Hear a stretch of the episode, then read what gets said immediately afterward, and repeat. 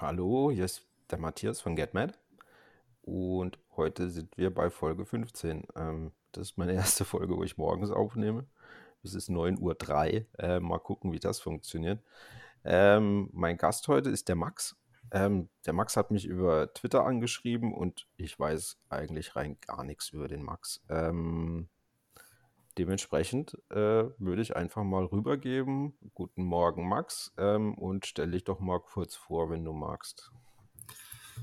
Also hallo, guten Morgen. Also ich bin der Max, ich bin 27, ähm, ich komme aus einem kleinen Dorf nähe Düsseldorf.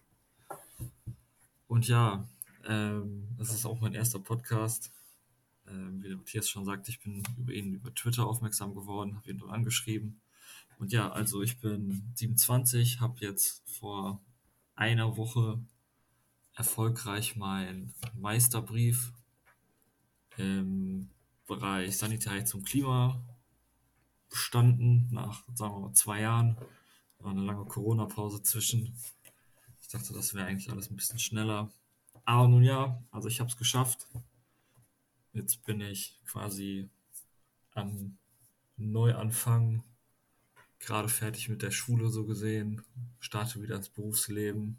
Ich war ja schon mal quasi Geselle nach der Lehre, drei, vier Jahre und habe dann den Meister gemacht. Ja, und jetzt geht es halt wieder neu los. Ich weiß halt nicht äh, genau, was ich jetzt machen soll, ob ich mich jetzt noch selbstständig mache nebenbei oder ob ich jetzt auswandere vielleicht oder in welche Richtung es geht. Okay, äh, du hast jetzt quasi, du bist jetzt, ähm, also bist jetzt quasi ähm, Handwerker, ne? Ausgebildeter, fertiger Handwerker.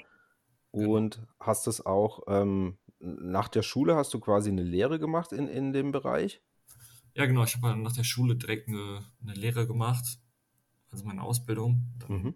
war ich drei Jahre quasi Geselle und habe dann den Meisterbrief 2019, also mit dem Meister, Meisterkurs 2019 angefangen. Okay. Jetzt bin ich so gesehen Meister, kann mich selbstständig machen und ja, Und das ist, äh, hast, du hast quasi die Ausbildung bei einem Betrieb gemacht für so Sanitär, ja, Heizungsbau genau, und so genau. weiter, okay.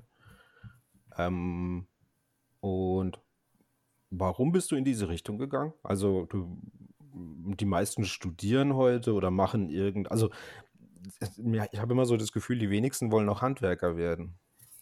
Ähm, ich sag mal so, also ich war früher auch auf dem Gymnasium, aber ich hatte halt einfach keinen Bock auf Schule. So Mhm. jetzt so im Nachhinein, also 10, 15 Jahre später, denkt man sich dann so, ja, hättest du damals vielleicht ein bisschen was anderes gemacht, wäre es jetzt vielleicht wohl ganz anders.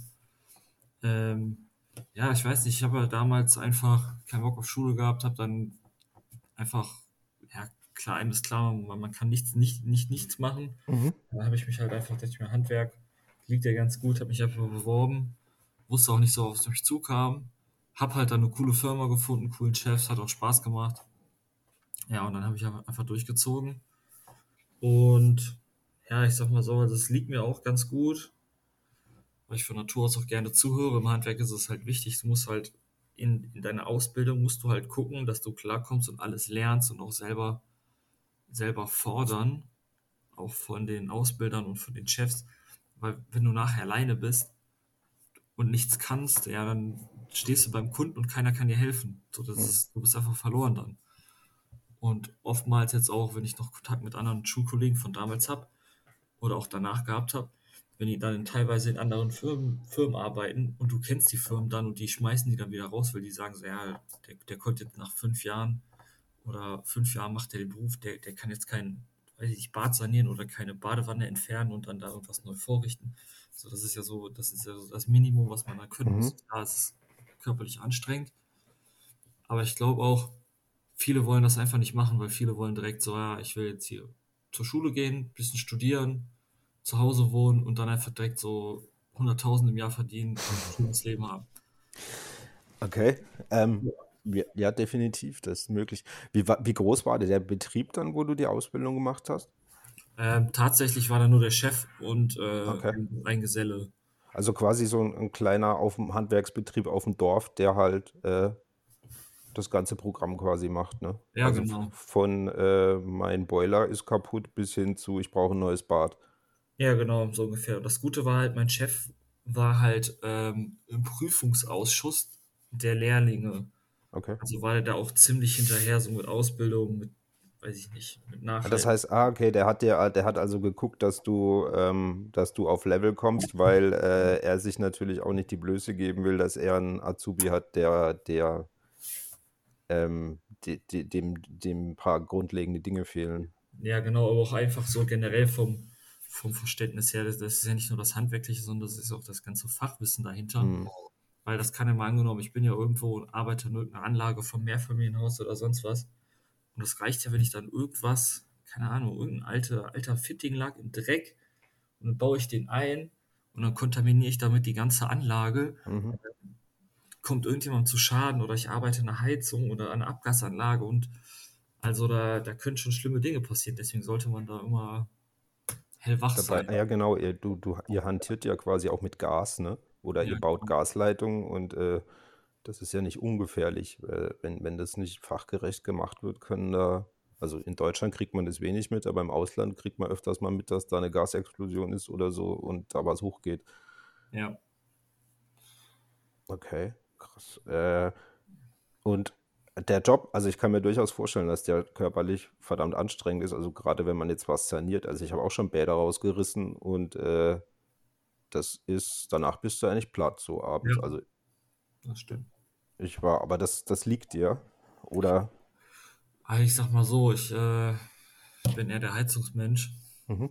Also jetzt da, wo ich jetzt auch die neue Stelle anfangen werde, wird, wird es auf Kundendienst hinauslaufen. Also ich habe jetzt hab ganz klipp und klar gesagt, ich habe da keinen Bock drauf, mein Leben lang oder generell über die Baustellen und über, sage ich jetzt mal, hier über die schweren Sachen den ganzen Tag zu stolpern und jeden Tag hier Bäder zu machen und schwere Sachen zu tragen, um mich einfach Mhm. körperlich kaputt zu machen. Habe ich ganz klar, klipp und klar gesagt, mache ich nicht. Weil ich sehe halt auch meine ganzen alten, meine, meine Chefs, die ja 10, 20, 30, 40 Jahre selbstständig, wie die körperlich teilweise drauf sind oder waren oder es ihnen ging. Ja, dann sage ich mir, nein, das brauche ich nicht, das will ich nicht. Ich muss jetzt nicht allein irgendwas Schweres schleppen. Ja, dann muss halt jemand Zweites kommen und mir helfen. Mhm. Das, also mir ist das schon sehr wichtig, Okay. arbeitsschutzmäßig. Und, ja. Okay, du, das heißt, du hast jetzt nachdem der Meister quasi, nachdem du jetzt den Meister in der Tasche hast, hast du jetzt oder den, den Arbeitgeber gewechselt?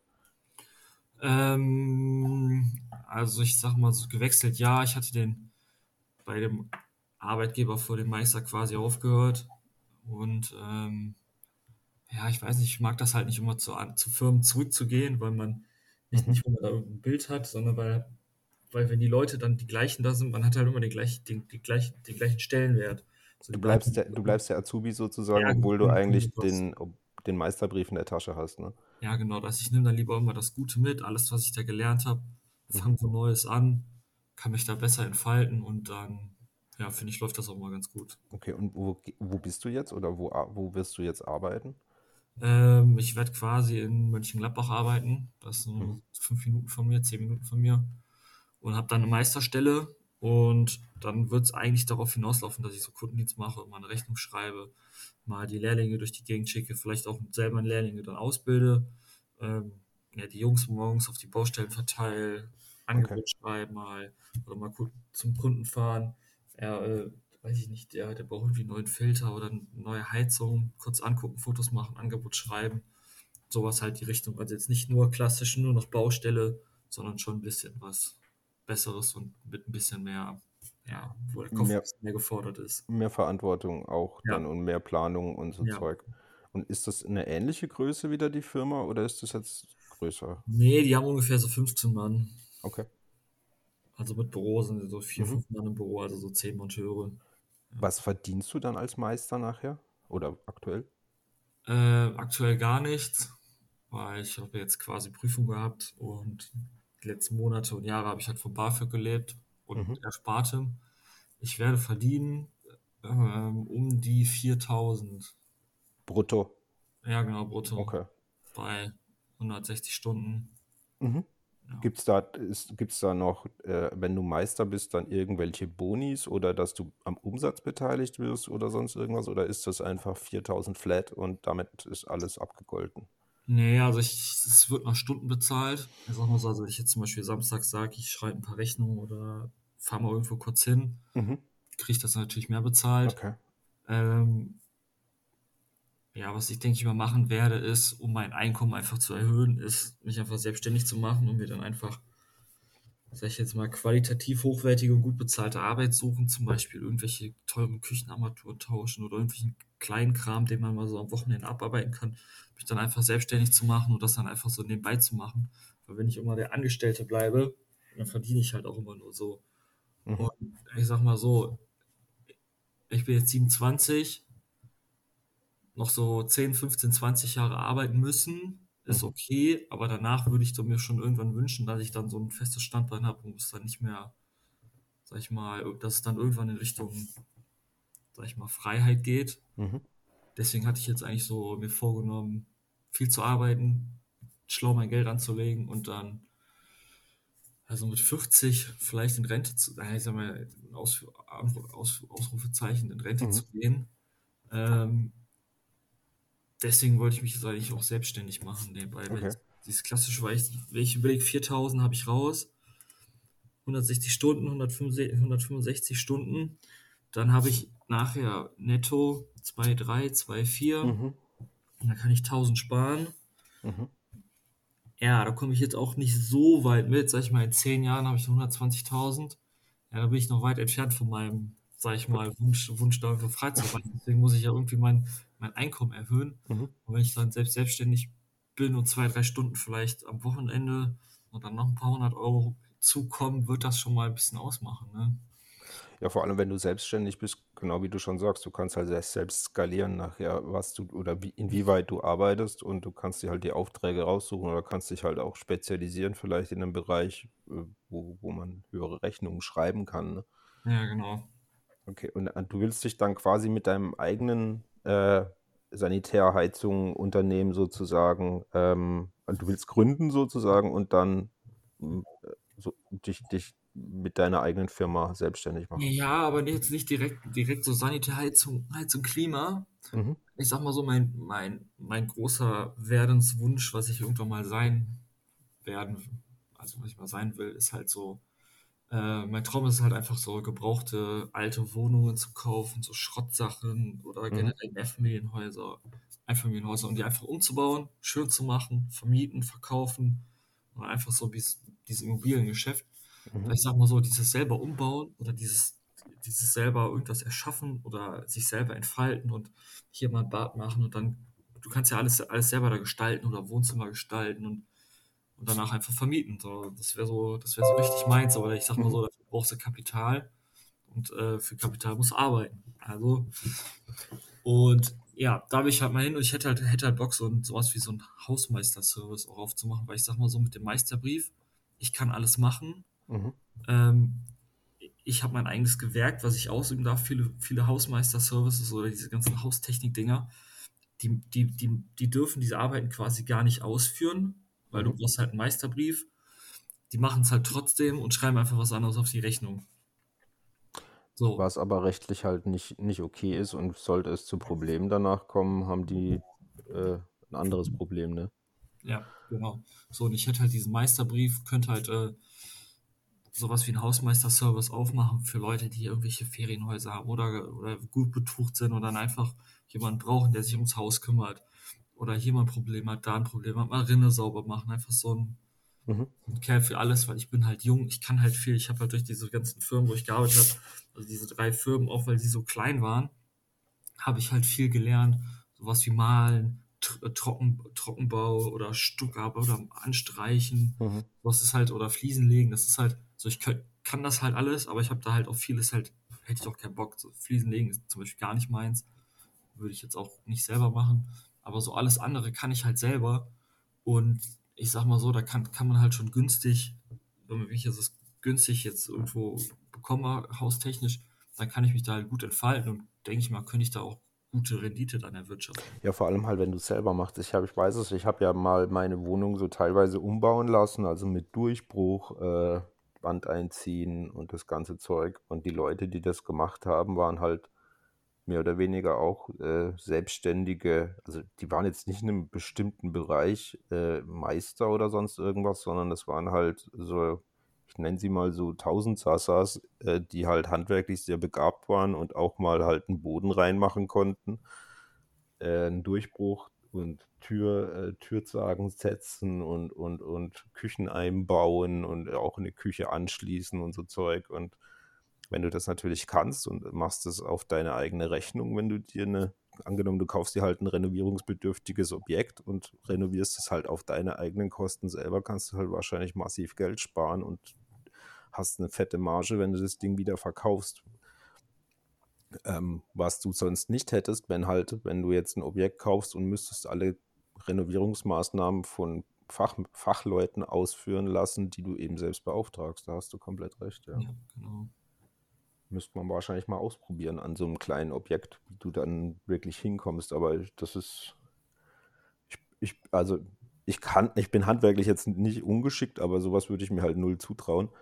Ähm, beziehungsweise würde ich es wahrscheinlich irgendwie hinkriegen, aber bräuchte viel, viel zu lange, weil mir die ganze, ähm, ja, die ganzen Handgriffe und die ganzen, wie mache ich es jetzt richtig, es sitzt halt nicht. Das habe ich nie gelernt und da gehört halt auch viel Praxiserfahrung dazu, die du wahrscheinlich jetzt halt in den letzten Jahren gesammelt hast. Ne?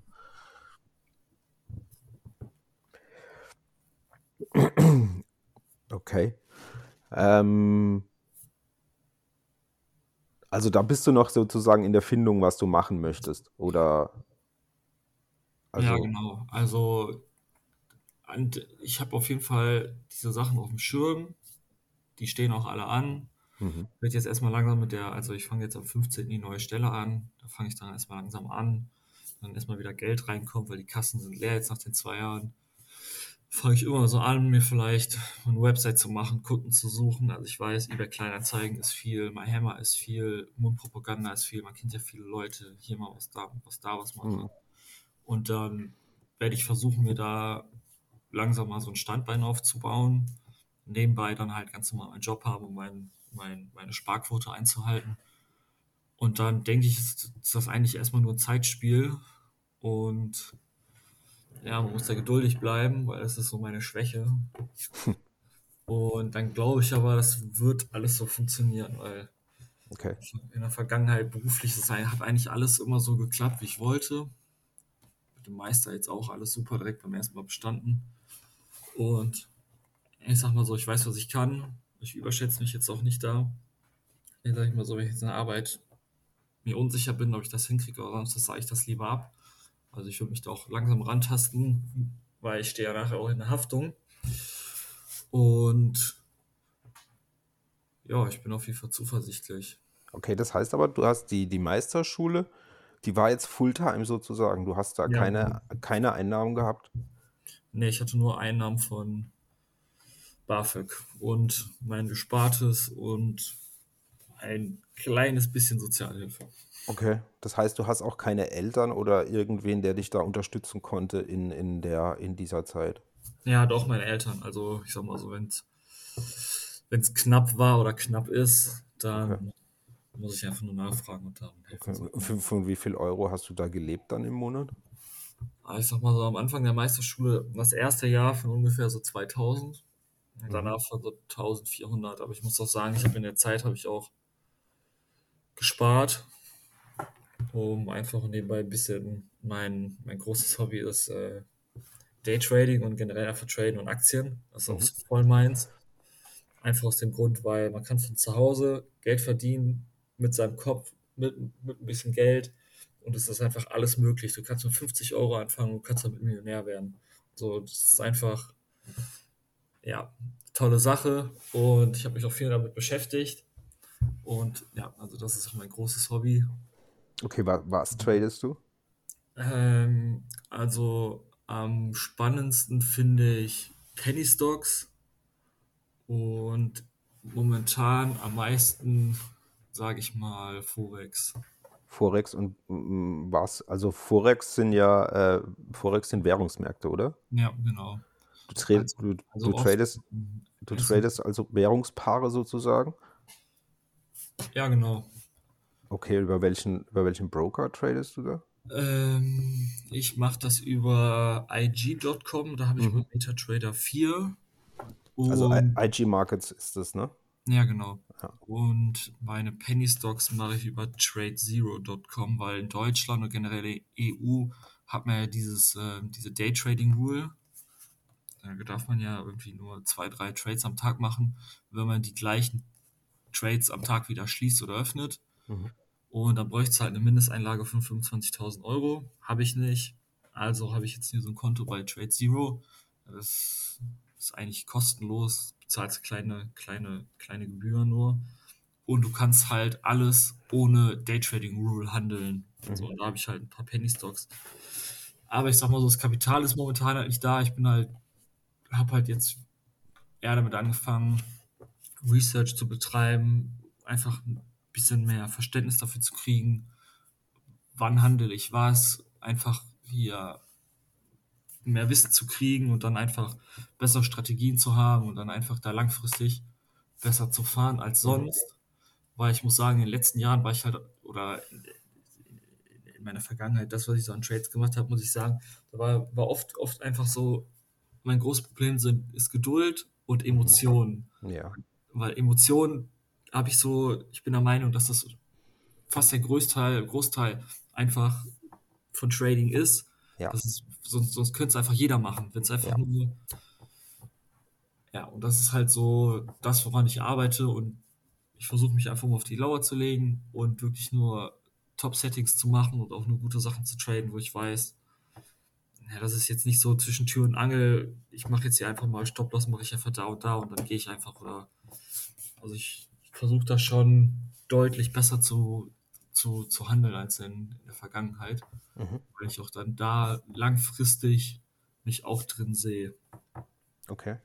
Wie sieht so, wie sieht so, oder wie hat in der Vergangenheit so ein, so ein Setup ausgesehen, wenn du einen Penny Stock getradet hast? Also, äh, wie hast du dir den ausgesucht und, und was hast du dann gemacht? Also, ich hatte, hatte, es, hatte es einige Male so, weiß ich nicht, dann kosten die nur 10 Cent oder so. Mhm. Dann sage ich, ich kaufe jetzt hier einfach mal 1000 Stück und rechnen wir daraus ja 1000 mal 10 Cent, also 100 Euro. Mhm. Und dann äh, mal brauche ich einen Stop-Loss, nee, komm, lass einfach laufen. So, da fängt, fängt das schon an im, im Kopf. Wenn man dann, das ist schon der erste Fehler. Ja. Ja, und halt einfach so kurz rein, große Summe, kurz raus und dann einfach so, oder Übertrading, einfach den ganzen Tag, so morgens lief es gut, mittags dann mal kurz schlecht und dann so, dann willst du, willst du, willst du und dann läuft es einfach noch schlechter. Und einfach, einfach mal so an seine eigenen Regeln halten und. Ja, das war auch meine Erfahrung. Also ich habe ja mal vier Wochen lang täglich Daytrading gemacht und ähm, die, die schlechtesten Tage waren immer die, wo ich meine Emotionen nicht im Griff hatte und meine Strategie nicht im Griff hatte und oder auch gedacht habe, ah, jetzt war ich schon erfolgreich, jetzt klappt es nochmal. Oder ich gedacht habe, scheiße, jetzt bin ich eigentlich an meinem Trading Day 200 Euro im Minus, das muss ich jetzt noch rausholen. Ähm, und, und, mich dann in schwachsinnige Setups reinzwinge oder meine, meine eigenen Regeln nicht beachte. Ähm, wenn, also ich hatte mir halt Regeln aufgebaut, wenn ich diverse, wenn ich Muster erkenne, bestimmte Muster etc ähm, wann ich reingehe, wie lange ich drin bin, wo die Stops sitzen und so weiter. Ähm, und wenn ich dann mich da nicht dran gehalten habe, dann gab es eigentlich immer aufs Dach. Ja. Ähm, das war okay. Und bei, wenn du Währungspaare aber gehandelt hast, dann handelst du die natürlich gehebelt. Ähm, ja, aber ich sag mal so, momentan ähm, aufgrund der Meisterschule und mhm. Kapitalknappheit ist da, da eh nicht so viel drauf. Okay.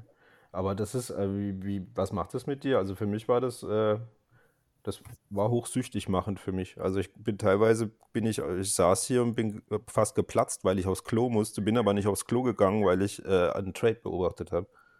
Also ich muss sagen, ähm, ich kann das so ein bisschen vergleichen mit Computerspiel, ne? mhm. so da, da in einem Spiel drin ist und dann, dann zieht die Zeit vorbei. Also ich, ich kann wirklich sagen, man kann sich, wenn es spannend ist, okay, für den Außenstehenden ist das nicht spannend, ne?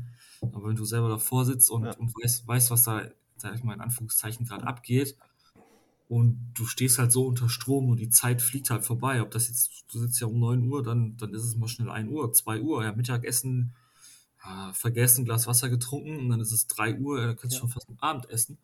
Also man ist auf jeden Fall gefangen. Das macht sehr süchtig, ja. Ja, Das war, das war meine Erfahrung. Also die Leute, die Außenstehenden, ich habe das mal einem, einer Kollegin gezeigt, wo wir mal Zeit hatten. Die hat es halt nicht verstanden, dass ich, ich gucke auf zuckende Kerzen sozusagen. Äh, also man, man hat, also in meiner Trading-Einstellung hatte ich halt immer diese Kerzen-Einstellung, wo man halt die Dochte und die Kerzen sieht. Ähm, und die zucken halt vor sich hin im, im 10 Sekunden oder im 1-Minuten-Rhythmus sozusagen. Jedes Mal entsteht eine neue Kerze und die zuckt wild durch die Gegend. Und äh, du guckst da drauf wie so ein verrücktes Huhn und äh, die, die, Leute stehen quasi daneben und denken, oh, was, was ist jetzt hier kaputt sozusagen. Ne? Ja.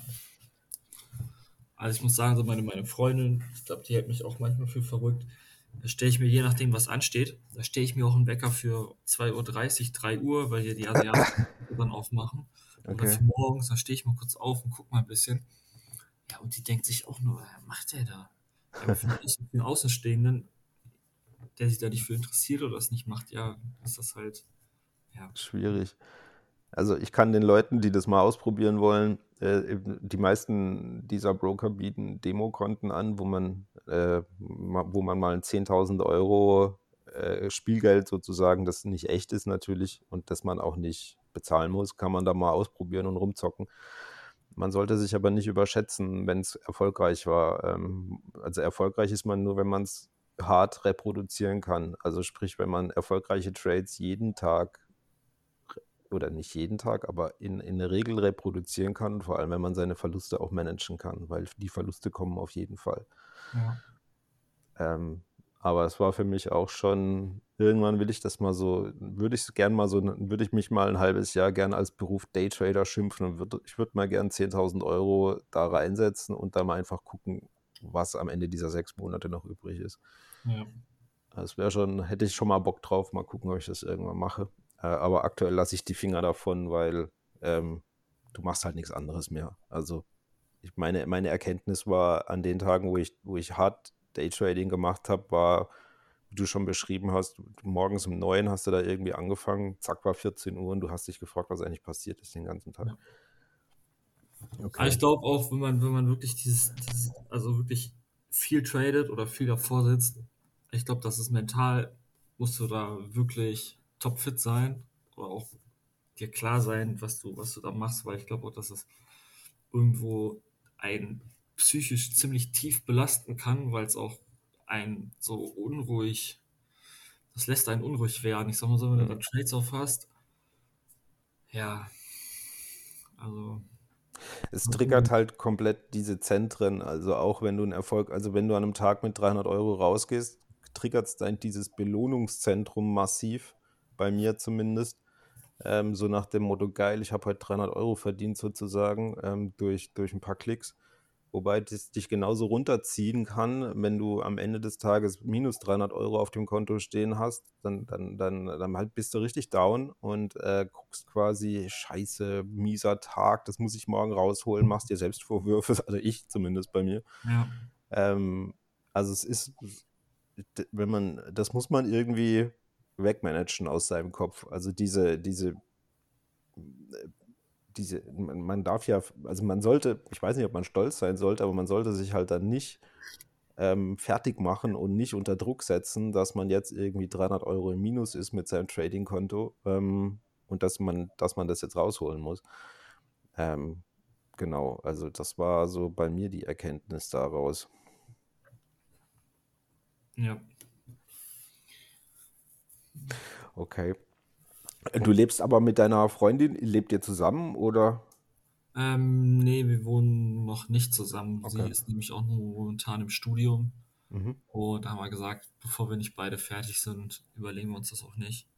Okay. Und ja, ich bin jetzt letzte Woche fertig. Sie hat noch drei Wochen und dann schauen wir mal. Schaut da mal, was, was passiert. Okay, ja, klar. Ja, aber ich, äh, ich sag mal so, ähm, ich wohne jetzt in einer Zwei-Zimmer-Wohnung die ist eigentlich ganz hübsch, würde ich sagen, für einen 27-Jährigen. Ähm, ja, und wenn ich jetzt wenn ich mir überlege, umzuziehen, dann frage ich mich auch, wohin. Mhm. Ziehe ich jetzt irgendwo ein, was teuer ist, zahle dann wieder dann natürlich in die Tasche von anderen. Mir ein Eigenheim aktuell kaufen kann ich nicht. Ja, was machst du dann? Ziehst dann um für ein Jahr, zwei Jahre? Kann man sich zusammen dann was kaufen? Kann man das nicht?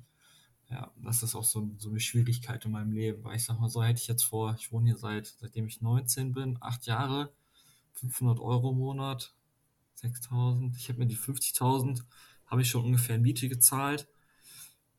Ja, das ist auch so eins meiner Probleme. Das, also das, das fuchst dich quasi, oder? Mhm, Hm, das fuchst mich. Okay. Ähm, und gut, aber du hast ja jetzt, wie gesagt, also du hast jetzt ja trotz der letzten, also trotz deiner Vollzeit-Meisterausbildung trotzdem noch Geld sparen können, soweit ich das verstanden habe. Ja, genau. Über, über wie viel verfügst du so aktuell ähm, Kapital? Also ich habe also Cash aktuell für diesen Monat nichts mehr. Mhm. Also bis Ende dieses Monats eingeplant. Kommt aber noch was dazu, weil ich noch an zwei oder drei Wochenenden nebenbei was arbeite. Also sagen wir auch nochmal plus 500. Und das, was ich jetzt an Trading-Konto habe, sind so ungefähr 5000. Mhm. Also das ist, was so jetzt übergeblieben ist.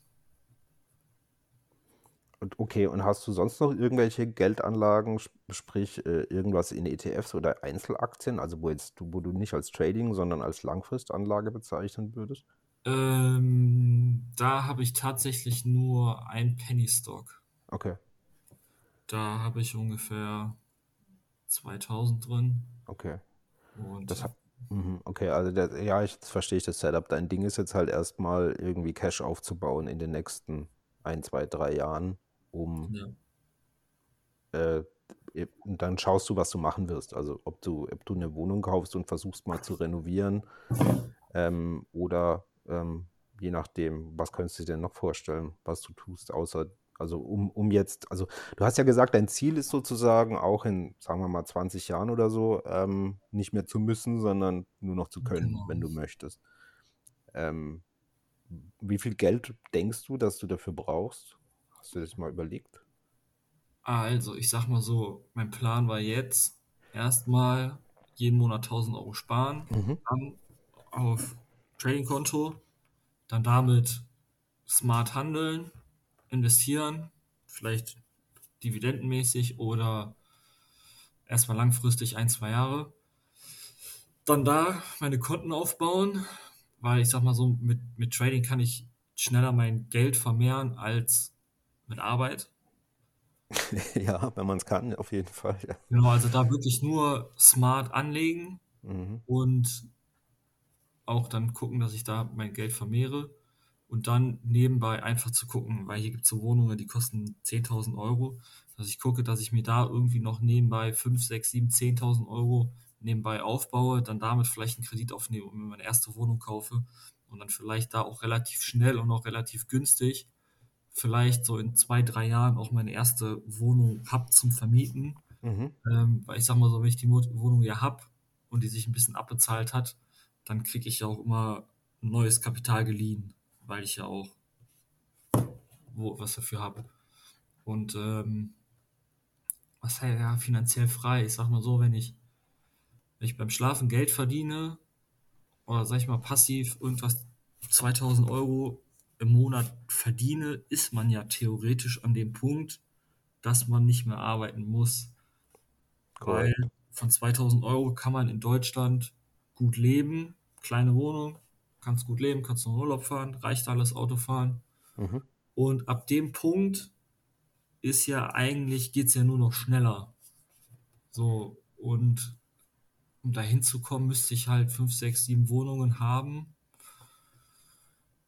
Ich sag mal so, ab einer Million, halbe Okay. Million, halbe Million ist jetzt wahrscheinlich zu wenig, aber ab, ab dem Punkt würde ich mal sagen, geht es dann immer schneller, weil ich kann ja immer mehr Geld, sag ich mal, Mhm. mir leihen. Dann, ja, das ist, das ist definitiv so. Also, äh, erste Frage, die ich jetzt hätte, wäre, wo gibt's, oder was sind das für Wohnungen, wenn die nur 10.000 Euro kosten?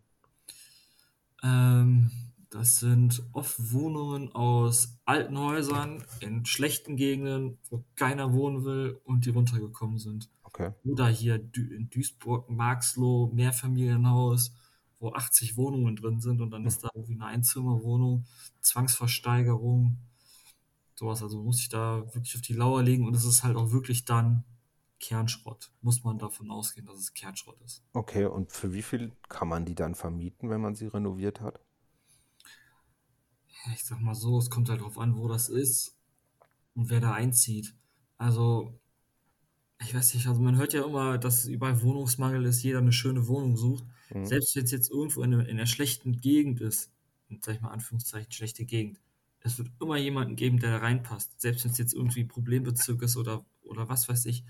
Ja, dann suche ich mir halt jemanden, der da reinpasst. Dann ist das halt irgendwie einer, der Kickboxen macht oder größer gebaut ist oder Türsteher mhm. oder, oder was auch immer.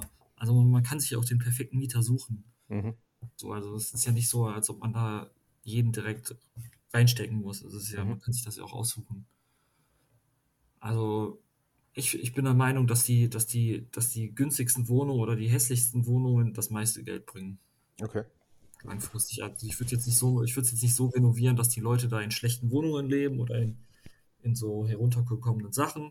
Aber mal schön machen, vernünftigen Mieter, 10, 20 Jahre Ruhe und dann. Ja gut, und vor allem, wenn deine initialen Kosten jetzt äh, im, im, im, im sage ich mal, du kaufst, du, du kaufst die Wohnung für 10.000, 20.000 Euro, renovierst dann nochmal für, ich weiß nicht, 10, ähm, dann hast du natürlich super niedrige Kapitalkosten für das ganze Ding. Äh, und dann kannst du auch eine, gut, die Miete wird nicht hoch sein in dem, in dem, wenn es jetzt nicht so schöne Viertel sind oder so, aber wahrscheinlich sind da auch irgendwie 300, 400 Euro Miete möglich. Ja. Und dementsprechend ist das dann halt äh, das ist halt eine, eine super Rendite, ähm, wenn das so funktioniert. Kann ich, also ja, schon krass. Bin ich mal gespannt. Also ich muss, ich, muss ich mich mal äh, schlau machen, weil ich sehe es halt immer nur so bei uns hier in der Gegend. Äh, explodieren die, die Mietpreise sozusagen, explodieren aber auch die Immobilienpreise und du kriegst halt selbst auf dem Dorf keine Eigentumswohnung mehr oder weniger unter 200.000 Euro mehr. Mhm. Ähm, und das ist natürlich, ich meine, da sind auch dann nur 600, 700 Euro Miete möglich, zumindest jetzt, wenn es nicht in der Stadt ist. Ähm, aber du hast halt 200.000 Euro Kapital, das du da irgendwie anschaffen musst. Ähm, und wenn ich da jetzt nur 50.000 Euro Kapital ran schaffen müsste oder noch weniger, kann ich natürlich auch weit weniger Miete verlangen um, um äh, einen ordentlichen Schnitt zu machen, vor allem. Ja. Das ist auf jeden Fall ein Punkt, ja.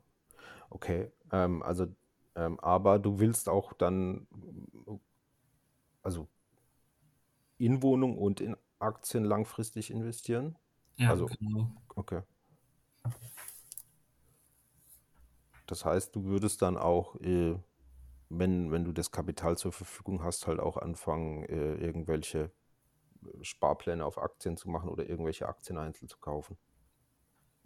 Also Aktien einzeln kaufen, definitiv. Jetzt Sparpläne direkt, weiß ich jetzt noch nicht, was ich davon halten soll.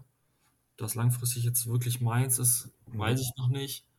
Ich bin eher dann wirklich Fan von einzelnen Aktien und einzelnen Unternehmen, mhm. wo ich dann auch wirklich sagen kann, gefällt mir, oder gefällt mir nicht, dafür stehe ich, die machen eine gute Sache oder halt, weiß ich nicht, wenn mir was nicht gefällt und das ist dann halt drin, dann würde ich es halt mit unterstützen, obwohl ich es ja eigentlich nicht will. Ja, also ich würde auf jeden Fall breit und einzeln investieren. Okay. Ähm, und als mal nochmal, um ganz zurückzukommen, wie, wie bist du auf diesen ganzen Trichter gekommen? Also ich meine, ähm, um sich jetzt mit Daytrading zu beschäftigen, da muss man ja schon irgendwie das, das fällt dir ja nicht so ein. Ähm, wie kam das? Also ich habe angefangen mit die erste Aktie, die ich gekauft habe. Oder als erste Mal, als ich in Kontakt mit Aktien gekommen bin, da war ich glaube ich 13 oder 14. Da hat meine Mutter mal gesagt, da hat sie eine Geschichte erzählt, da hat ein Freund von ihr sich Geld bei einer Freundin geliehen und hat das irgendwie an einem Tag verdoppelt an der Börse. Mhm. So, da hatte ich das erste Mal am Schirm. Und früher wusste ich halt nicht, was das ist und was man da macht. Und dann kam das irgendwann mit der Zeit und dann habe ich irgendwann mal, als Apple gefallen ist und ich irgendwas über Warren Buffett gelesen habe, dass er dazu gesagt hat, weil er gesagt hat, ich, wenn die fallen, kaufe ich einfach nach. Habe ich einfach damals für, ich glaube, vier Jahre ist das her, habe ich einfach mal für 1000 Euro Apple-Aktien gekauft. 2018 war das. Und in diesem Jahr sind die dann auch gut gestiegen. Da hatte ich irgendwie nach einem Jahr oder dreiviertel Jahr hatte ich schon aus diesen 1000 Euro habe ich 1500 gemacht. Und seitdem bin ich eigentlich an dem Thema dran und beschäftige mich damit. Und man sieht halt, die einen investieren, die anderen machen Daytrading. Und irgendwie kam ich dann halt dazu, auch aus dem Punkt der, würde ich jetzt mal so sagen, so der Gier und der, weiß ich nicht, mhm. die Möglichkeit, schnell viel Geld zu machen, die kriegt man halt nicht oft geboten, ne? Und dann siehst du dann da auch Social Media, siehst halt irgendwelche Leute, die machen dann ein paar Trades, ein paar hundert, ein paar tausend Euro am Tag oder die Minute. Was willst du dann auch machen? Und dann, dann, dann, dann überlegst du halt, was machst du, wie machst du das? Ja, und dann kommst du halt zum Daytrading. Du kannst ja halt, theoretisch kann man ja alles Daytraden. Ja. Das, dass es Forex oder Einzelsachen sind. Rinderhälften. Ja, genau. ja, und dann irgendwann, ich glaube auch, es ist mehr geworden, seitdem ich den Meister mache, weil ich habe halt auch viel mehr Zeit gehabt. Ich sag mal so, mhm. vor vor, vor, äh, während der Meister war halt, äh, hat Corona angefangen. Dann hatte ich 2020 drei Monate frei. Ähm, ja, was machst du da? Sitzt halt den ganzen Tag vom Computer, guckst du irgendwelche Charts an und äh, guck, dass, guckst, dass du irgendwie ein bisschen Geld machst während der Schule, ne? Mhm. Ja, oder halt auch Schule bis 13 Uhr, dann einfach danach Märkte USA machen 15, 14, 30 auf. Sitze da einfach und guckst ein bisschen, morgens gucken, abends gucken, vielleicht ein paar, paar, paar Pläne machen, ein paar Einstiege suchen und dann einfach ein bisschen abwarten. Und okay. so, so, kam das dann. Mhm. Ähm, in der Zeit, wo du es jetzt so äh, neben deiner Meisterschule, bist du overall positiv dann in deinem Trading-Konto raus oder musstest du immer noch sehr viel Lehrgeld bezahlen? Also ich sag mal so, ich musste in der, in der Zeit während des Meisters, musste ich viel Lehrgeld bezahlen.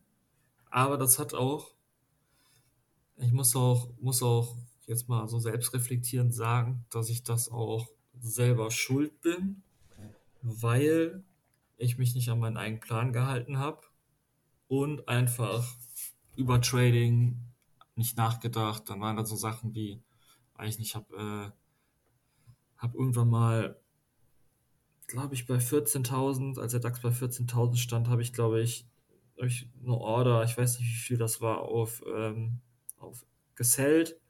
Und hab also kein, du hast ge gehebelt auf den DAX gehandelt sozusagen ja, und hast, genau, hast, und, und habe keinen Stop-Loss gesetzt und mhm. weiß ich nicht, bin abends eingepennt und keine Ahnung und er ist in der Nacht so hochgegangen.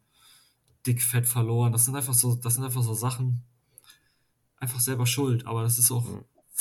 verdient dann irgendwo das Aber gehört dir, also meine Oma wird jetzt gesagt, das gehört dir so, weil du hast es nicht, du hast es nicht anders gewollt. Ja, so, ist, ich muss sagen, ich habe halt in der Zeit mehr verloren als gewonnen, mhm. aber auch dementsprechend wirklich viel gelernt und muss aber auch sagen, dass da aber auch Tage bei waren, da ich so, weiß ich nicht, habe ich aus 800 Euro, habe ich dann 1200 gemacht, also plus 1200, also dann mhm. 1900. So, und das sind dann so Tage, da denke ich mir so, es geht ja. So, noch im, im, im Generellen. Ich hatte eine Zeit lang hatte ich äh, auch ein Trade Republic Konto. Das habe ich aber dann geschlossen, weil ja, ich nicht meine Plattform. Und was, was, was gefällt dir daran nicht? Ähm, mir gefällt das nicht, dass die während Anfang des Jahres, dass die mal kurzzeitig den Handel reguliert haben, als das hier mit GameStop war. Ja.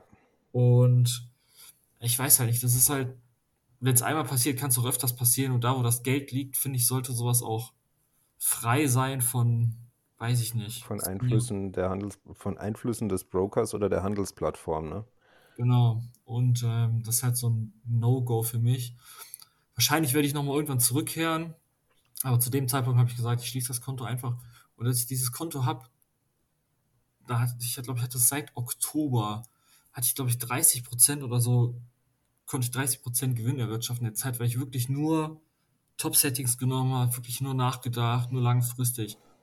Und zu der Zeit lief es wirklich gut. Und ab dem, ab dem Zeitpunkt, also so ab März ungefähr, habe ich aber auch wirklich aufgehört mit Trading, weil ich halt Fokus auf die Meisterschule legen musste oder wollte. Und na, jetzt sag ich mal so, seit so ungefähr jetzt drei, vier Tagen bin ich aber jetzt wieder wirklich Daytrading-mäßig unterwegs.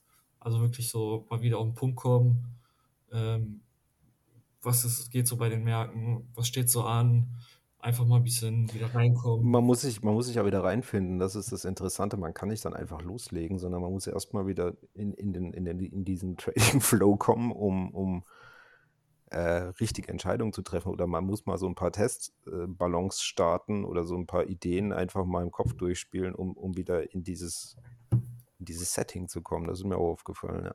Ja, genau. Aber da hast du noch einen interessanten Punkt. Äh, ich habe das extrem kritisch gesehen mit ähm, wo Anfang des Jahres plötzlich äh, Aktien bei, auf diversen Plattformen nicht mehr handelbar waren. Also nicht auf diversen Plattformen, sondern bei, speziell bei einigen Neo-Brokern wie Robinhood, glaube ich, und äh, ja, Trade, Trade, Republic, ähm, weil ähm, weil, äh, weil die Reddit-Community da zugeschlagen hat mit äh, wir handeln mal GameStop durch die Decke oder shorten das und jenes. Das ist mir vor 15 Jahren mal passiert bei der Comdirect. Da kann jetzt die Comdirect, glaube ich, nichts dafür, weil handelbar war es. Das war ein Optionsschein. Also es war keine Option im klassischen Sinne, sondern ein Optionsschein. Das ist ein das ist ein Derivat, das von einer Bank emittiert wird. Also der Optionsschein wird quasi von irgendeiner Bank herausgegeben mhm. und die ist quasi mein Gegner in diesem Trade. Und der lief eigentlich super, dieser Optionsschein. Ich hatte einen Stop drin und plötzlich hatte ich eine Kursstellung, die mich ausgestoppt hat. Und die Kursstellung war allerdings äh, nach zehn Sekunden wieder verschwunden. Und ich habe bis heute nicht kapiert, wie es zu dieser Kursstellung kommen konnte. Ich wurde ausgenockt sozusagen. Also mein Stop hat gezogen, ich bin rausgefallen. Ja. Danach war der Kurs aber der alte und ich wäre weiterhin im Plus gewesen. Ähm, und das habe ich bis heute nicht kapiert, konnte mir keiner erklären, warum das so der Fall war. Ähm, und da habe ich an, aufgehört, ähm, ja, gegen komische Emittenten zu handeln oder sonst was. Also ich würde auch nur an, an, an regulierten Märkten nachher handeln äh, wollen oder ich würde auch keine Optionsscheine oder keine Bankderivate mehr handeln wollen, weil das war mir alles zu undurchsichtig. Sprich, wenn ich sowas tun würde, würde ich halt, würde ich Optionen handeln, ähm, etc. Beziehungsweise halt dann direkt Forex handeln oder ja, Futures, wenn, wenn, sofern das möglich ist. Aber das fand ich auch interessant. Was mich halt auch noch bei diesen Neo-Brokern stört, du kannst den Handelsplatz nicht auswählen. Ähm, mhm. Sprich, wenn du bei Trade Republic oder so handelst, ist ja so, dass du quasi, ich weiß nicht, Börse München oder Börse Stuttgart oder so deine ganzen Hand Trades machen musst. Ähm, aber du kannst halt nicht entscheiden, ob du jetzt zum Beispiel an, an, an keine Ahnung, an der New York Stock Exchange äh, kaufen willst oder am Xetra kaufen willst. Die regulieren das halt weg das ist alles nicht so meins. Also da bin ich dann lieber bei einem klassischen Broker in Anführungszeichen, kann mehr Handelsplätze auswählen und das ist irgendwie transparenter für mich. Genau. Ähm, wie viel Zeit hast du dann jetzt? Investierst du jetzt aktuell wieder ins Daytrading? Also die nächsten zwei Wochen, denke ich mal, werde ich so. Ja, es ist schwierig. Ja, vier bis sechs Stunden am Tag. Okay. So, also ich morgens aufstehe, hier ein, zwei Stunden, mittags nochmal, abends, wenn ich, wenn ich dann hier bin oder ein bisschen am Zocken bin, ich habe halt hier drei Bildschirme. Mhm. Und dann habe ich einfach ein paar Charts offen, gucke ab und zu drauf und wenn sich halt was ergibt, setze ich ein paar Alarme und also wenn, an, wenn andere Leute abends äh, vor der Glotze versumpfen, ähm, hockst du quasi vor deinem vor deinen drei Bildschirmen und schaust, ob du da noch ein, eine Möglichkeit findest. Ja, genau. Schaue ich mir ein paar Videos rein zum Lernen oder wie auch immer. Okay. Das ist jetzt erstmal der Plan, weil die letzten, die letzten Jahre liefen gut. Ich weiß, wie es ist. Ich will mehr. Deswegen muss ich was ändern und Trading ist so meins. Und ich weiß, dass ich da irgendwann so gut drin werden kann, dass ich da, sag ich mal so, mein Einkommen mit äh, mhm. erwirtschafte dass ich da einfach so Bock drauf habe, dass ich das durchziehen will. Ja, ich drücke dir auf jeden Fall die Daumen, dass es klappt und das wäre mal interessant, nochmal in vielleicht ein, zwei, drei Jahren mit dir zu sprechen, um, um herauszufinden, äh, was daraus geworden ist oder ob du dann mhm. äh, trotzdem, ob du Immobilienmogul im Ruhrpott geworden bist. ich hoffe es, ich hoffe beides. Ja, das wäre natürlich ideal. Äh, aber deine, deine Freundin kommt damit klar. Also sprich, wenn du jetzt abends dann sagst, nee, ich muss jetzt hier noch, äh, oder machst du das nur, wenn sie nicht da ist oder wenn ihr nichts gemeinsam vorhabt? Hm, Also ich sag mal so, wenn wir was zusammen gemeinsam machen und ich würde jetzt mittags, sag ich mal, dranhängen und wüsste vielleicht später kann noch was passieren, dann würde ich mir einfach Alarme setzen und dann aufs Handy gucken. Und also ich würde jetzt nicht aktiv hier sitzen und dann äh, einfach nur auf den Bildschirm starren. Also da ist mir die Zeit schon dann doch schon zu schade für, ich sag mal so, wir wohnen nicht zusammen. Und ja, es gibt Wichtigeres als das. Ja, klar, kann ich verstehen.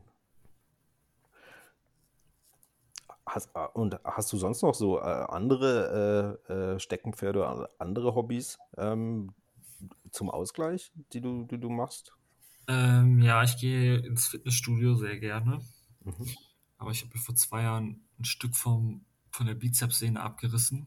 Au. Und ja, das weiß ich aber erst seit drei Monaten. Und ich war ungefähr bei zehn Ärzten oder zwölf Ärzten, hatte drei MRTs, diverse Therapien, Geräte. Ich habe bestimmt 2000 Euro für irgendwelche extra Thera- Therapien bezahlt und keiner konnte mir sagen, was das ist. Und die aktuelle Diagnose ist einfach, da ist was abgerissen, das ist wieder dran gewachsen. Du kannst trainieren, wir können es jetzt nicht heilen. Wenn der Mhm. Bizeps oder die Sehne nochmal abreißt, dann nehmen wir sie einfach dran. Und wenn es hält, dann hält's. So. Ja, also Fitnessstudio ist so, ist so mein Hobby und halt ja, arbeiten gehen, meine Eltern, Freunde, weil so viel Zeit habe ich ja auch nicht. Wenn ich acht Stunden Mhm. arbeiten gehe, morgens aufstehe, bis 17 Uhr zu Hause pumpen, ist schon 19 Uhr, ja, da kann ich halt nicht mehr so viel machen. Aber das sind so, ich sag mal so, wenn dann, wenn dann irgendwann ein bisschen, bisschen Geld in der Kasse ist, würde ich mir, würde ich mir noch ein E-Bike holen, eh- ein gutes E- E- E-Fully und dann da mit lange Bergtouren fahren oder generell mal wieder viel Fahrrad fahren. Kauf dir bloß kein E-Bike.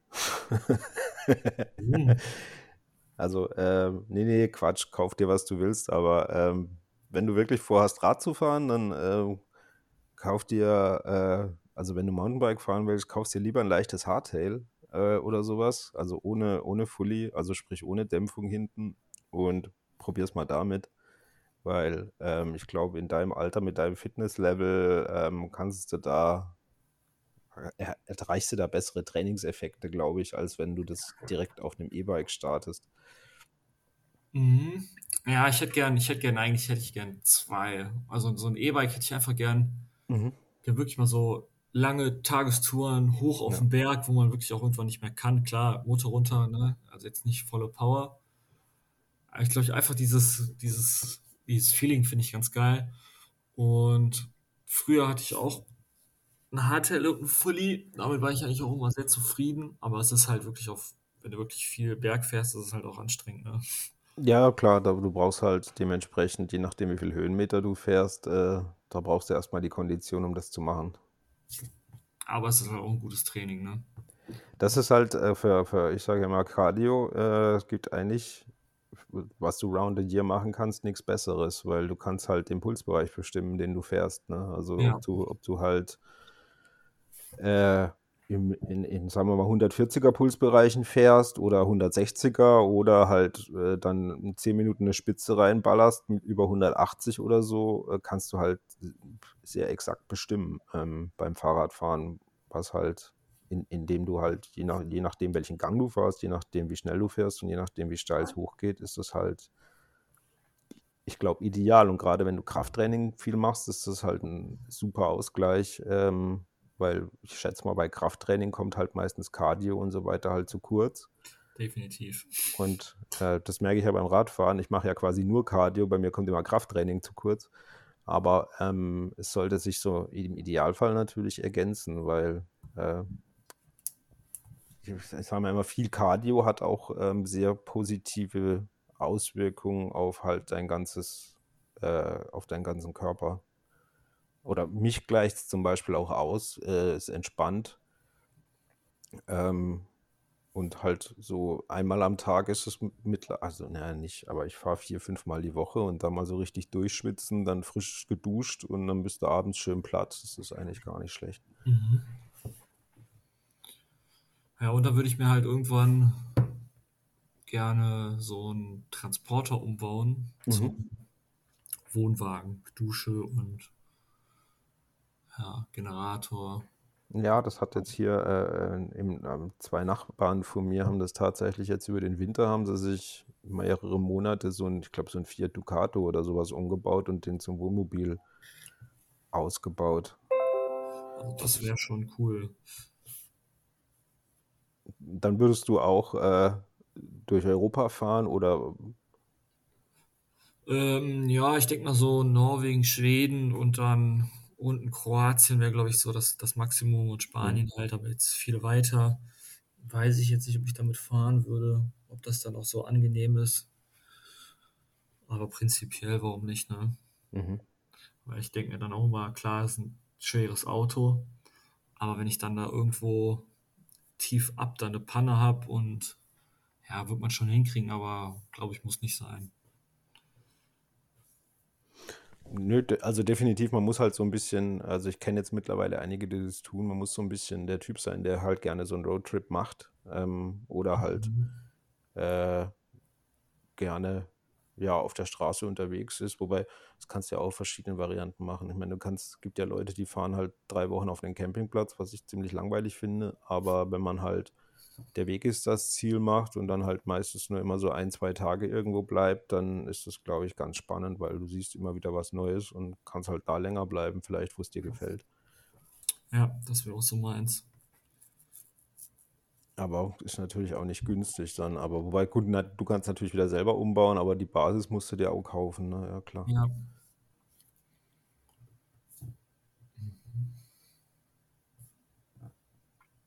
Ja, auf jeden Fall äh, sehr interessant. Ähm, und mit deiner Freundin ähm, quasi plant ihr dann, plant ihr auch Kinder oder wollt ihr heiraten oder ist das noch nicht gesprochen? Ihr guckt einfach mal.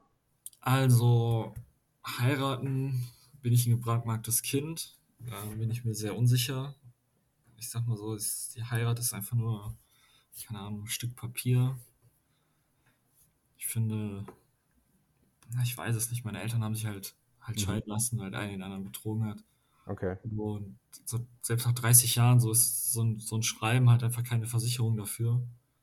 Nee. Und ach, ich weiß nicht, also Heirat ist ein schwieriges Thema bei mir, da bin ich mir unsicher. Kinder wollte ich eigentlich nicht, weil, ja, ich weiß nicht, ob die Welt so ein guter Ort ist, hier nochmal Kinder reinzusetzen, was, was, was, Ja, was, was, was in Zukunft sein wird. Also du sprichst jetzt auf äh, äh, Klimaveränderung oder Ja, auf was? Klimawandel, Politik Mhm. und ich sag mal so, Indien, Indien wächst, China wächst, Afrika wächst. So was wird sein. Bald, bald soll es kein Öl mehr geben, was ich jetzt nicht glaube. So, aber was wird in den nächsten, sag ich mal, 80 Jahren sein, 100 Jahren sein? Was wird passieren? Und ich, ich, ich, ich, ich hadere damit, wenn ich, wenn ich ein Kind habe, dann will ich auch, will ich einfach, dass es dem Kind gut geht und dass es ihm nichts an, an nichts mangelt. Ich will eigentlich, dass das Kind dann so eine Kindheit hat oder die gleichen Chancen oder alles hatte, was ich hatte. Heißt, es wächst in einem schönen Haus auf, es kann in Urlaub fahren, es mangelt an nichts, es muss sich um nichts Sorgen machen, es ist auch für die Nachricht, für, für die Weiterbildung gesorgt oder fürs Studium gesorgt. So, es kann einfach machen, was es will. Mhm. Solange ich das halt nicht erreicht habe, will ich auch eigentlich nicht darüber nachdenken, ein Kind zu kriegen oder ein Kind zu erzeugen meiner Freundin. Weil, weil ich einfach die Zukunft nicht sicher genug finde oder nicht weiß, dass es dann allen gut geht. Mhm. So das gleiche wie ich kaufe mir auch keinen Hund, wenn ich, wenn ich in der fünften Etage in der, in der Stadt wohne und äh, den ich vernünftig rausbringen kann. Ja, das würde ich auch nicht machen. Aber prinzipiell Kinder ja. Aber da meine Freundin noch ähm, die Beamtenlaufbahn einschlägt, dann jetzt nach dem Studium, dauert es halt noch so drei, vier, fünf Jahre und dann Und dann schaut doch mal quasi. schaut doch mal, ich sag mal so, wenn wir finanziell gut aufgestellt sind und alles passt, Mhm. warum nicht, ne? Nee, aber du hast da was Interessantes angesprochen gerade, was mir auch schon oft durch den Kopf gegangen ist. Dieses Thema mit, ähm, wie ist die, hinterlasse ich meinen Kindern eine Welt, in der ich auch leben wollte? Ähm, und auch das nächste, ähm, das, was mich auch oft fragt, also ich habe nichts gegen, dagegen, dass Leute Haustiere haben, aber ähm, ich finde es teilweise für das Tier schwierig, wenn es zum Beispiel halt in einer Zwei-Zimmer-Wohnung oder wenn du einen mittleren oder einen größeren Hund hast und der muss in einer, hauptsächlich seine Zeit in einer Zwei-Zimmer-Wohnung im fünften Stock zubringen. Das finde ich halt auch nicht artgerecht. Ähm, und ähm, da denke ich mir oft, da, da, ist, da fehlt so ein bisschen der Blick der Menschen. Ähm, also sie sind da ein bisschen, oder die Menschen, die sowas tun, sind ein bisschen narzisstisch veranlagt. Die schauen nur mhm. auf sich selber, aber schauen nicht auf das Glück des Tieres oder vielleicht auch des Menschen, dem sie das zumuten oder dem sie das, äh, ja, dem sie, de, also den sie da quasi involvieren, aus meiner Sicht. Ähm, das ist auch für mich immer so ein Faktor bei, ähm, also jeder darf natürlich Kinder bekommen und wenn er das möchte oder sie das möchte oder die Familie das möchte, ist alles gut. Aber was mich halt auch oft stört, ist, dass, ähm, dass ich viele, dass ich einige, nicht einige, nicht viele, aber einige junge Familien sehe, die, die leben, als ob es keinen Morgen gibt. Also die haben weder eine, äh, sie sind weder sensibel groß für den Klimawandel, noch tun sie aktiv was dagegen, noch äh, ja, also sie fahren große Autos, es werden große Urlaube gemacht. Ähm, es wird halt am Limit gelebt, sage ich immer. Und ähm, es ist halt aktuell, wenn man so die, die, die Geschehnisse auf der Welt betrachtet, nicht wirklich nachhaltig. Also ja. das ist definitiv, also das finde ich halt schwierig. Weil auch wenn es unpopulär ist ähm, und das ke bisher kein Mensch wahrscheinlich angesprochen hat, wir sind halt mittlerweile, ich weiß nicht, sieben oder acht Milliarden äh, Menschen auf der Erde. Und wären wir zum Beispiel nur die Hälfte, würde es wahrscheinlich das CO2-Problem auch nicht geben.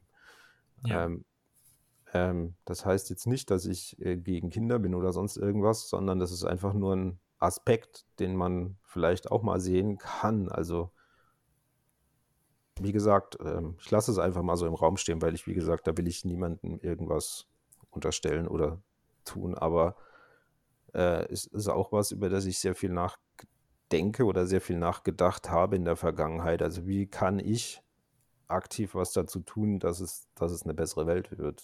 Und mhm. in, in vielen Aspekten. Was mich auch triggert, ist zum Beispiel dieses, äh, diese Spaltung in der Gesellschaft, die wir eigentlich seit 20 Jahren erleben. Also dieses, ich weiß nicht, ob du das aussiehst, aber man, man kann viele Diskussionen gar nicht mehr an, ansetzen, weil man sofort mhm. niedergeschrien wird. Also diese, diese, diese Cancel Culture. Und, ja. und Leute sind jetzt entweder sie sind links oder sie sind rechts. Äh, aber dazwischen gibt es nichts mehr. Und wenn ich angenommen, ich bin jetzt als Linker, ich bin jetzt ein Linker im klassischen Sinne ähm, und würde jetzt das, das, ansprechen, dass wir es vielleicht ähm, nicht schaffen, alle zu integrieren, die derzeit nach Deutschland kommen dann werde ich sofort als Rechter beschimpft. Ähm, obwohl ich eigentlich einen Aspekt einfach nur diskutieren möchte. Ich weiß ja nicht, ob das stimmt, aber ich möchte einen Aspekt diskutieren und vielleicht fragen, ob wir das verbessern müssen, diese Integration. Ähm, und da gibt es eben keine, keine, keine Grundlage mehr für eine Debatte. Sprich, du wirst niedergeschrien und sofort als Rechter beschimpft. Ähm, das ist auch so was, was mich stört. Also es ist nicht mehr möglich, sachlich zu diskutieren in diesem Setup derzeit. Ja, ja, das ist mir aufgefallen, während jetzt Corona ja auch. Also fragst du, bist du geimpft oder bist du nicht geimpft? Ja. Entweder sagt der andere, ja, wie du bist nicht geimpft oder bist da irgendwie Corona-Leugner direkt. Genau, das, das ist auch das, das Nächste. Also ich, ich habe mich jetzt impfen lassen ähm, und ich, ich würde auch den Leuten sagen, wenn sie sich impfen lassen sollen, sie sollen sich impfen lassen, aber Fakt ist, soweit ich das zumindest verstehe. Das, ich habe da auch mit einem Arzt drüber gesprochen, der gesagt hat, theoretisch wäre es nicht notwendig, gesunde Menschen, die unter 40 sind, zu impfen. Die kann man auch in Anführungszeichen äh, Corona abbekommen lassen, weil da gibt es keine Todesfälle. Da kann es vielleicht zu einem blöden Verlauf kommen oder sonst irgendwas, aber in der Regel könnten diese Menschen das ohne Probleme überleben. Ähm, und also wie gesagt, ich habe da keine Meinung dazu. Ich denke nur leben und leben lassen. Ich habe was gegen extreme Meinungen. Also ich habe was gegen Leute, die sagen, äh, wir brauchen eine Impfpflicht. Und wer nicht äh, Impfpflicht erfüllt hat, soll am besten zu Hause bleiben und das Haus nicht mehr verlassen. Genauso bin ich halt gegen diese Corona-Leugner, Aber alles, was dazwischen irgendwie zu einer sachlichen Debatte führt, finde ich erstmal gut. Und, aber das passiert halt nicht. Ähm, es gibt entweder nur schwarz oder weiß und das ist halt keine, keine gute Grundlage für mich, um, um irgendeine Diskussion zu führen. Und, und das ist halt sowas, was, was mich nachhaltig stört. Auch genau, auch bei, bei der CO2-Debatte, dass viele halt, ähm, ja, sollen wir doch, da sollen doch erstmal die Chinesen anfangen, die machen ja das meiste CO2 oder die Inder oder die Amis oder wer auch immer. Statt dass man sich halt denkt, ja, aber ich kann jetzt nicht nach Indien fahren oder nach China fahren und dem, der chinesischen Regierung erklären, äh, sie müssen das jetzt ändern, aber ich kann bei mir anfangen und ich kann in meinem Umfeld anfangen, weil äh, es hilft ja nichts. Äh, wenn ich weiterhin halt äh, einen großen Suff fahre und weiterhin, keine Ahnung, eben äh, heize wie ein Idiot oder, oder Lebensmittel verschwende wie ein Idiot, dann, dann äh, brauchen wir gar nicht mehr anfangen. Also dann können wir es eher lassen. Ja, ja ähm, genau. Dann ähm, hast du noch Fragen? Willst du noch irgendwas wissen? Äh, willst du noch was sagen? Wie hast du angefangen, dein Vermögen aufzubauen? Okay, ähm, gespart wie du, muss ich ganz ehrlich sagen. Ähm, ich kann, also ich, du hast zwei Dinge auch wieder vorhin angesprochen, die sehr interessant sind. Ähm, ich war schon, also ich hab, war schon immer, was heißt ein Sparbrötchen? Ich habe mich nie gegeißelt, aber ich habe jetzt auch nicht in Saus und Braus immer alles rausgehauen. Also ich brauche halt keinen Fernseher, der super groß ist. Ich brauche keinen teuren Mercedes-Auto oder BMW oder sowas. Ähm, ich brauche keine teuren Klamotten und dementsprechend kaufe ich das auch nicht. Ähm, und dann bleibt, blieb, also bei mir blieb immer was übrig am Monatsende, egal wie ich gelebt habe, egal wie viel ich verdient habe.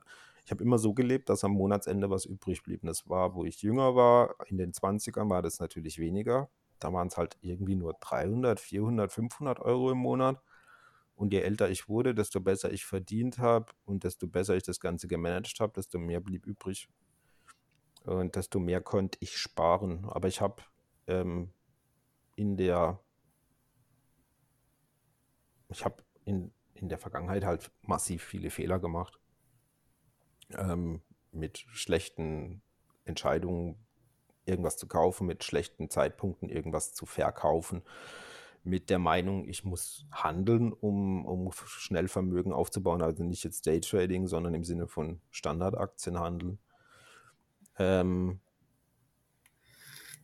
genau, so, so ging das mehr oder weniger los und am Anfang ist es natürlich am schwersten, weil du gefühlt halt nicht vorankommst. Ähm, bis die ersten 10.000 Euro auf dem Konto sind, dann schaffst du vielleicht 20.000 Euro, aber da fühlt sich alles noch so weit weg an. Ähm, und man muss sagen, der Zeitraum, bis die ersten 100.000 Euro auf dem Konto waren, waren halt die längsten. Danach geht's ratzfatz. Also das war, war wirklich eine Erkenntnis für mich. Ich habe für die, für die 100.000 Euro habe ich mehr oder weniger genauso lange gebraucht wie für die wie für die 700.000 Euro. Also mhm. ähm, es, diese, Expo, diese exponentielle Entwicklung, diese Zinseszinskurve, dieser Compound-Effekt, der setzt halt nachher ein, je größer der Schneeball wird. Ähm, also natürlich hat es auch wieder gedauert von den 100.000 Euro auf die 200.000 Euro, aber es ging dann wieder doppelt so schnell sozusagen von 200.000 auf 400.000 und so weiter. Und deshalb ist dieses, wenn man, wenn man sich motivieren kann, am Anfang dran zu bleiben und halt versuchen, das erste Mal halt ein sechsstelliges Vermögen aufzubauen, dann wird man danach immer schneller belohnt. Immer schneller, immer schneller, immer schneller. Ähm, also nur als Beispiel, 2019 äh, im Herbst hatte ich das erste Mal über 500.000 Vermögen und jetzt haben wir 2021 und wir haben noch nicht mal Herbst, obwohl es sich draußen so anfühlt. Ähm, und ich bin bei knapp 750.000 Euro. Mhm. Ähm, und das ist so das, was ich so ein bisschen mitgeben kann. Also spar halt, was geht und wo du dich, wo du dich, wo du dir nicht wehtun musst und mach dir Side-Hustles. Also, wie du schon gesagt hast, versuch nebenher dir was aufzubauen, wenn du die Energie und die Zeit dazu hast und mach da was, was dir liegt. Also, wenn du gut handwerklich bist, renovier Wohnungen. Wenn du gut Daytraden kannst, mach Daytraden. Wenn du gut Lego-Sets ähm, handeln kannst, verhand, mhm. ver, ver, ver, check Lego-Sets ähm, oder bau Websites, entwickle Software, vermiete Wohnmobile. Ähm, das führt dazu, dass, dass du halt vielleicht skalierbare Nebeneinnahmen erzeugst und die, die, die zahlen halt drauf, weil das Geld brauchst du ja nicht. Also du mhm. kommst ja mit deinem normalen Einkommen klar und dann ähm, kann halt jede Nebeneinnahme, die halt 300, 400, 500 Euro im Monat macht, ist etwas mehr, was du sparen kannst. Und wenn du durch deine Nebeneinkünfte mal 500 Euro im Monat machst, sind das 6000 Euro im Jahr. Das ist halt schon mal eine Hausnummer. Ähm, genau. Das ist so das, die, die, die hauptsächliche Erkenntnis eigentlich daraus. Und was ich halt auch immer empfehlen kann, was ich gelernt habe, ähm, mit jeder Spezialisierung in meinem normalen Job und mit jedem Jobwechsel konnte ich mehr Geld verdienen. Mhm. Also, das ist auch so ein Faktor. Ich war die ersten, äh, ab dem Alter von 20 bis ungefähr vom Alter na, 21 bis 31, glaube ich, war ich bei der gleichen Firma. Ich war zehn Jahre bei der gleichen Firma. Das war auch die Firma, wo ich gelernt habe. Ähm, da bist du halt, wie du schon gesagt hast, ich war nicht mehr der ewige Azubi, weil da hat sich auch viel geändert, aber ähm, das Geld war jetzt nicht so, super üppig und ich verdiene heute wahrscheinlich dreimal so viel, ähm, als wenn ich bei dieser alten Firma geblieben wäre, würde ich behaupten, weil das war auch IG Metalltarif, das war so ein bisschen gedeckelt, das war alles sehr konservativ ähm, und mit jedem, mit jedem Jobwechsel habe ich halt erstmal nochmal so 20 Prozent mehr gefordert, als was ich schon hatte, ähm, weil wieso soll ich sonst den Job wechseln? Ähm, und meistens kriegst du das dann. Und wenn du halt einen ordentlichen Job machst und da Motivation an den Tag legst und dich nicht verhältst wie ein Stoffel, dann, dann merken die das und dann legen sie eh nochmal, legen die meisten Firmen eh nochmal oben was drauf, weil sie dich behalten wollen, weil du halt, mhm. weil du, weil, ja, weil es mit dir läuft, ne? Das sage ich mhm. immer, es muss halt laufen. Ähm, wenn du deine Chefs nervst und ihm immer sagst, es klappt nicht und es geht nicht und hilf mir, dann läuft es halt nicht. Aber wenn du, wenn du deinem Chef oder deiner Chefin äh, Arbeit abnimmst, beziehungsweise nicht doofe Fragen stellst, weil du es eh kannst und, und selber entscheidest und äh, das einfach das, das Rad drehst, dann, dann merken die, dass sie sich auf dich verlassen können und dann wollen, wollen sie halt dich weiter halten unbedingt, damit, ja, damit sie weniger Stress haben. Ähm, das sind so die Erkenntnisse, die ich da in den letzten 20 Jahren gewonnen habe. Und was ich auch sagen kann, je mehr man eine eiserne Strategie durchzieht, also wenn man sich für eine gute Strategie entschieden hat, sei es jetzt ein Standard-ETF-Sparplan ähm, oder irgendwas anderes, ähm, erst wo ich eine richtige Strategie hatte, hat es so richtig losgelegt. Also ich sage nicht, dass die Dividendenstrategie, wie ich sie fahre, die beste oder die ideale Strategie ist, aber sie, sie funktioniert gut für mich und sie motiviert mich was mir wichtiger ist. Ähm, und seit ich das hart durchziehe, ist es quasi auch nochmal explodiert. Muss seit wann ziehst du das? Hast du seit Anfang an, seitdem du angefangen hast hm. zu traden? Mit nein, nein, nein, Weil ich denke mir nämlich, Dividenden sparen würde für mich erst ja erst in Frage kommen, wenn ich genug Kapital habe. Und ich denke mal, ich brauche ja mindestens 100, 200.000, um dann wirklich jeden Monat da auch mal einen Betrag von 100, 200 Euro zu kriegen, oder? Genau. Ähm, nee, ich habe das nicht da angefangen, sondern ich mache es eigentlich erst so seit 2011, also zehn Jahre, 2012, ähm, wobei ich da auch viele Fehler gemacht habe. Ähm, aber hab, ich habe ich hab klein angefangen. Also ähm, ich habe jetzt auch nicht mit 100.000 Euro angefangen ähm, und habe am Anfang sehr viel in Hochdividendenwerte gesetzt, ähm, die halt teilweise 10% Dividenden bezahlt haben. Aber damit bin ich dann in der Regel auf die Schnauze gefallen, weil das nicht nachhaltig war. Also diese Firmen konnten es eine Zeit lang machen, aber dann hat sich irgendwas massiv geändert. Also eine Firma war zum Beispiel, die nannte sich, oder die gibt es glaube ich noch, die Seadrill, die baut, die vermietet Rigs, um Tiefseebohrungen nach Öl zu machen. Was wohl ein mhm. Marschenbombengeschäft ist. Allerdings, als die Ölpreise gefallen sind, brauchte die Rigs keiner mehr, weil äh, es sich rentabilitätstechnisch nicht gelohnt hat, in der Tiefsee nach Öl zu bohren und die Firma hat quasi Insolvent, Insolvenz anmelden müssen. Ich habe dann zwar irgendwie zwei Jahre fette Dividenden kassiert gehabt, aber zum Schluss war die Aktie nichts mehr wert. Also hast du auch nichts davon. Und die Dividenden waren dann gestrichen. Ähm, dementsprechend, ähm, es rentiert sich aus meiner Sicht schon früh damit anzufangen, aber der Dividendenstrom ist natürlich gering. Also wie du schon gesagt hast, wenn du halt äh, 5000 Euro in Dividendenaktien hast und nehmen wir jetzt mal an, du hast irgendwas, irgendwas mit, mit einer ordentlichen Dividende von 4 bis 5 Prozent, sind das halt nur 250 Euro im Jahr brutto. Ähm, und das ist halt jetzt nicht so was, wo du lange Sprünge machen kannst. Aber je mehr du da reinschichten kannst, also ich habe halt über zehn Jahre lang mehr oder weniger immer Dividendenaktien zugekauft, dann wird es halt aus diesem, aus diesem Rinnsal wird dann halt ein Flüsschen irgendwann.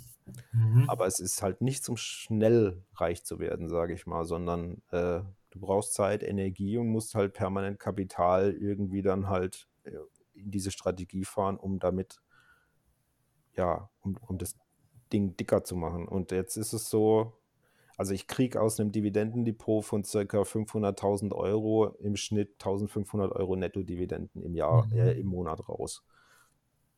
Was grundsätzlich mal alle Kosten deckt. Ähm, aber da siehst du auch, wie viel du nachher brauchst, wenn du ja. jetzt nicht auf Hochdividenden setzt. Also ich habe mir es dann halt so rausgesucht, dass ich oft mittlerweile gar nicht mehr hohe Dividenden suche, sondern ich suche eigentlich Firmen, die regelmäßig die Dividenden ordentlich steigern. Also am liebsten ähm, zum Beispiel, die zahlen jetzt halt zwei oder drei Prozent Dividende, aber steigern jedes Jahr zum Beispiel um 10 Prozent oder um 5 oder um 8 oder um 15 Prozent. Das ist mir eigentlich mittlerweile lieber, ähm, weil das sie, ähm, und das, wenn die das auch noch ordentlich bezahlen können, also wenn die keine Kredite haben, wenn das alles im Cashflow bedienbar ist und so weiter, weil dann haben die ja ein solides Geschäft und scheinbar können sie halt sich Dividenden, die, diese Dividenden langfristig leisten und sie können sich vor allem leisten, langfristig zu steigern. Ähm, aber wenn ich das alles gewusst hätte, was ich heute weiß, hätte ich mit dieser ganzen Strategie eigentlich schon im Jahr 2000 anfangen sollen, dann wäre der, dann wäre der Drops gelutscht. Mhm, ähm, aber, aber, ja, aber es ist halt, wie gesagt, die ersten Jahre sind müßig. Das ist, es ist natürlich schön, wenn du dann mal wieder eine Dividendenzahlung über 20, 30 Euro kriegst, aber es ist halt nichts Dickes. Ne? Es ist halt vielleicht einmal im, im Supermarkt was einkaufen oder so, aber nicht äh, die Dauerkosten gedeckt. Ähm, dementsprechend, ähm, wenn ich das Händchen hätte, wahrscheinlich, also ich weiß, ich, wie gesagt, ich kann es nicht beurteilen, aber ähm, deine, deine Idee mit diesen günstigen Wohnungen etc. ist halt, erscheint mir viel, viel margenstärker bei viel geringerem Kapitaleinsatz als zum Beispiel eine Dividendenstrategie zu fahren. Mhm. Und selbst wenn du die Wohnung danach verkaufst, ähm, müsstest du ja weit mehr Geld kriegen als, äh, als vorher, weil sie ja dann in einem guten Zustand ist.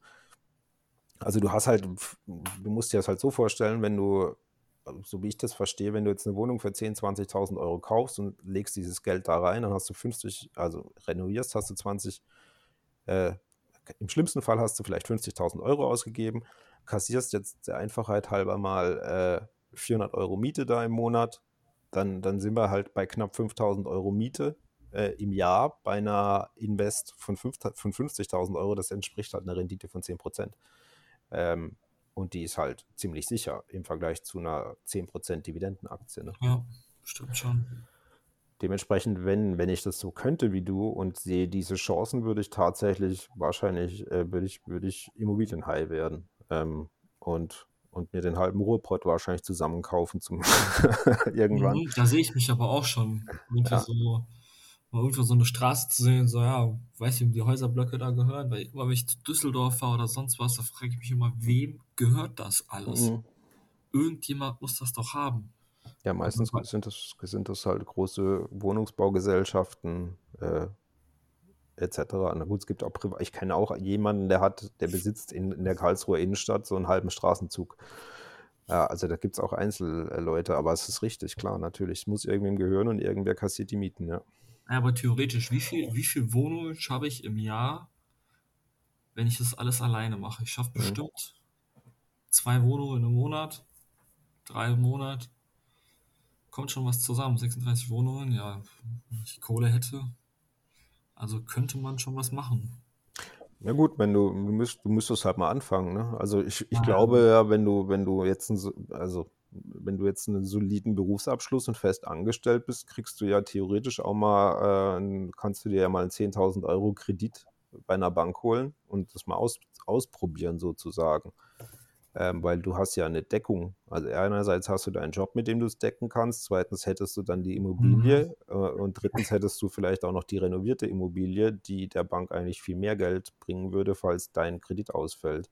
Und Mhm. 10.000 Euro sind ja jetzt natürlich viel Geld, aber sind jetzt ja nicht die Welt. Damit, Ja, äh, selbst, selbst wenn es schief gehen würde ähm, und alles den Bach runtergeht und dein ganzes Konzept äh, nicht klappt, könntest du wahrscheinlich in zwei Jahren diese 10.000 Euro zurückbezahlen und wärst danach wieder schuldenfrei. Ja, stimmt schon.